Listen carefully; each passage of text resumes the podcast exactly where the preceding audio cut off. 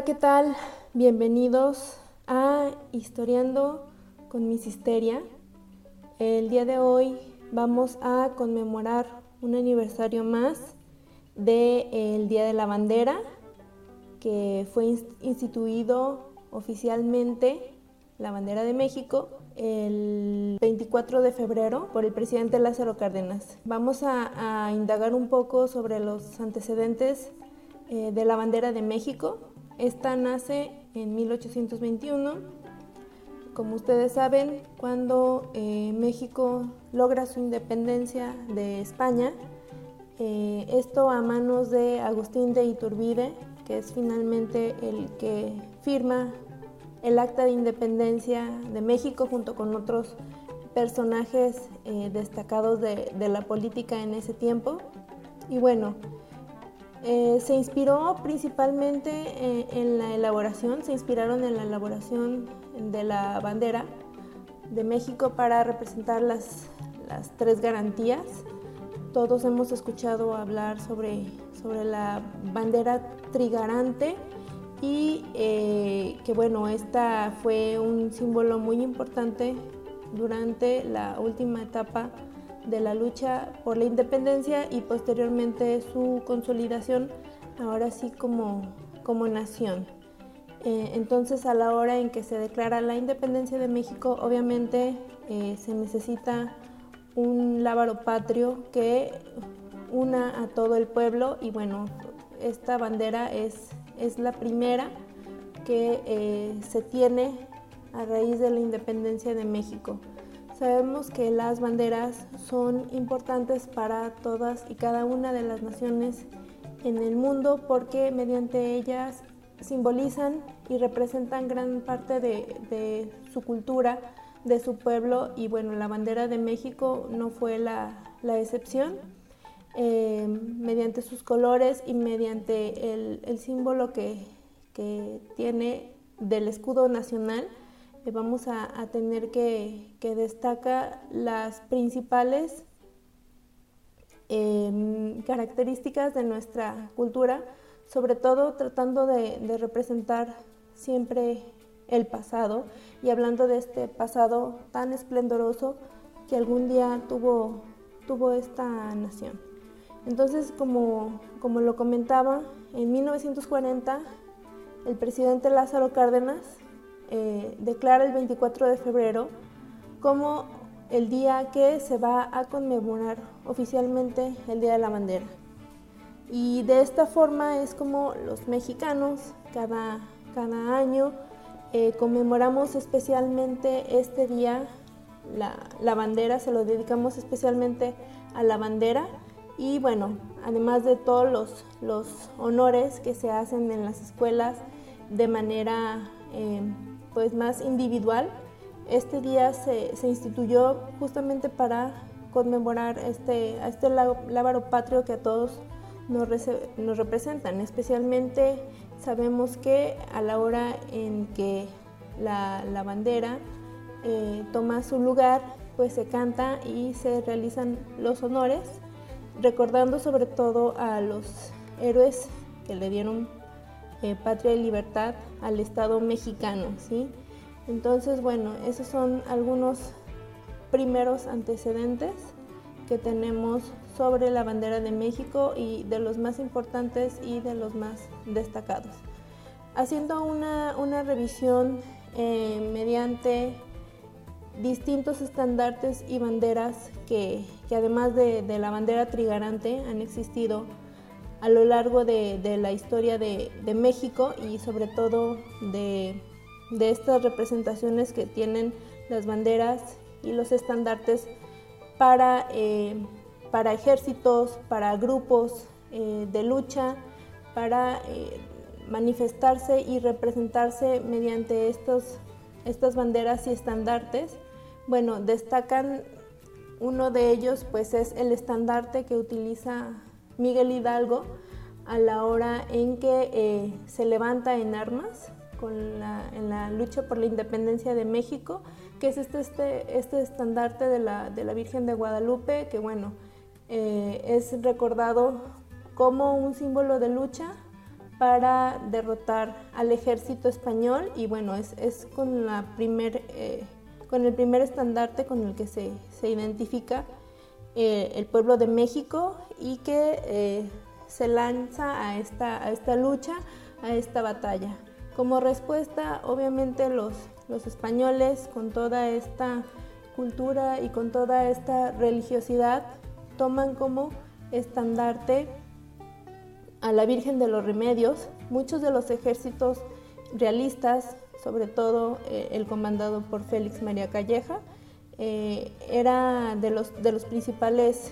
perseguidores del ejército de Hidalgo. Bueno, tomó como estandarte a la Virgen de los Remedios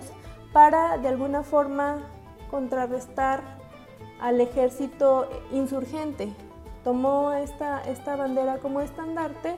y bueno, de, alguna forma aquí, además de ser una lucha eh, de tipo militar, pues también fue ciertamente de tipo ideológica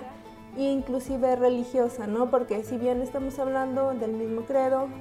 de, la misma religión, pues bueno, los españoles se sentían identificados con la Virgen de los Remedios y para ese entonces, pues desde luego que ya estaba muy... Eh, muy en alto la fe y la creencia en la Virgen de Guadalupe y es así como Hidalgo toma este, este estandarte y lo convierte en símbolo de la lucha. Recordemos que también eh, Hernán Cortés a la hora en que, en que llega a México, eh, en que se da la conquista de México en el año de 1519, pues él también carga con un estandarte eh, de la Virgen María para que eh, los procure, para que los guarde a todo, a todo este grupo de personas que llega junto con Hernán Cortés a descubrir nuevos territorios, a conquistar y, bueno, realmente no sabían a, lo que se iban a enfrentar, entonces se encomendaron a la Virgen María y bueno, este es también otro de los, de los estandartes y de las banderas más representativas junto con los que acabo de mencionar. Dentro de la lucha de, la guerra de independencia, uno de los estandartes o de las banderas también que ha sido eh, muy llamativa a la hora de, hacer esta revisión en la eh, historia de estos estandartes y banderas representativas de México, destaca eh, el doliente de Hidalgo, esta bandera que se dice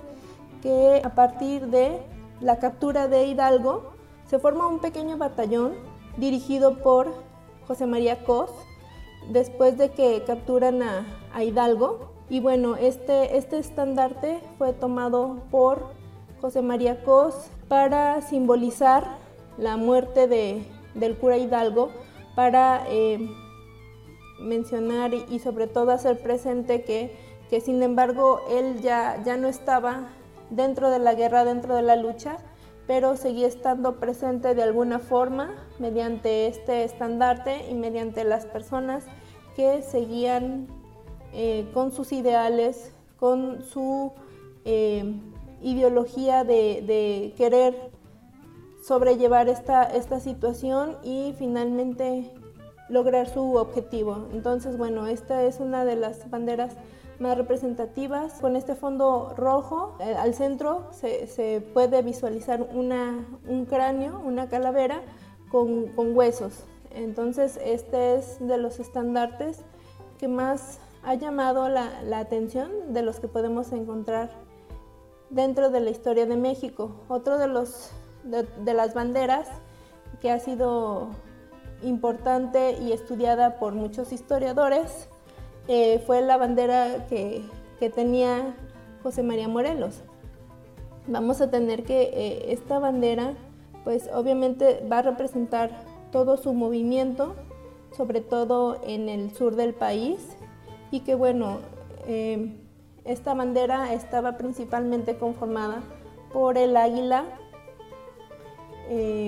con unas letras que pues se puede leer que están en latín. Dentro de estas letras podemos encontrar que, están en latín, mm, se lee con los ojos y las garras igualmente victoriosa. Eh, este esta bandera está principalmente conformado por los colores azul y blanco,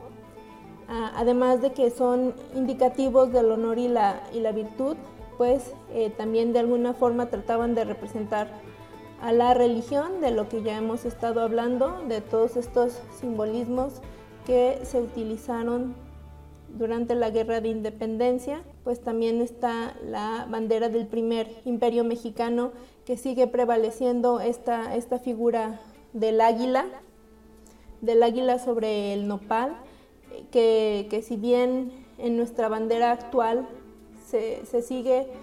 representando al águila devorando a la serpiente parada en, en, un nopal, pues bueno, esto quiere, nos remite sobre todo al, México prehispánico, a, cómo llega a establecerse eh, el pueblo mexica, eh, el pueblo que, fue el que funda la ciudad de, Tenochtitlan. Y bueno, cómo, cómo, llegan estos simbolismos que se traducen eh, en la bandera mexicana, que, que, hasta el día de hoy nos, nos representa y bueno, que a lo largo de la historia, en las diferentes etapas de la vida política y social de México, se, se llega todavía a eh, representar este, este escudo que, que, bueno, ha sido utilizado durante diferentes momentos de la historia de México. Tenemos entonces que la bandera del primer imperio mexicano la ordena Agustín de Iturbide y bueno, eh, sería de las, de las más estudiadas por, la, por los historiadores de México. También tenemos eh, banderas como de la República Mexicana del Batallón 55. Esta pertenece principalmente a, a la República Federal en esta primera etapa que fue de 1823 a 1864. Sigue conservando el escudo del águila devorando a la serpiente parada en un, en un nopal, que eh, era símbolo de, fortaleza y de victoria, que realmente se, se estaban llevando diferentes luchas en ese momento, sobre todo por tratar de... Em, sobre todo por tratar de repeler las invasiones extranjeras y tratar de consolidar un gobierno que fuera efectivo para México, ya fuera el imperio o la república. Otra de las banderas más representativas fue la bandera de, eh, de la etapa de Porfirio Díaz, que sigue siendo la que está vigente hasta nuestros días. Se sigue manteniendo el águila real como el escudo de, de, esta, de esta bandera y bueno, va a ser un símbolo de la, del gobierno del general Porfirio Díaz, que eh, en diferentes edificios que contaron con eh, su hechura durante la época, podemos identificar, identificar a esta águila, águila real mexicana que representaba mucho al, al, gobierno de Porfirio Díaz y que bueno, sigue estando hasta, hasta nuestros días como la figura principal de nuestra bandera. Espero que les haya gustado esta cápsula. Em, algunas de las fuentes que fueron utilizadas para desarrollar este contenido fue eh, principalmente la página del de, gobierno federal, específicamente sobre el artículo del 24 de febrero, Día de la Bandera, y también otra de las fuentes en la que me basé fue eh, el artículo de la bandera nacional, testimonio de la construcción de la identidad mexicana, eh, generado por el Instituto Nacional de Estudios Históricos de las Revoluciones de México. Espero que les haya gustado esta información. Nos vemos pronto.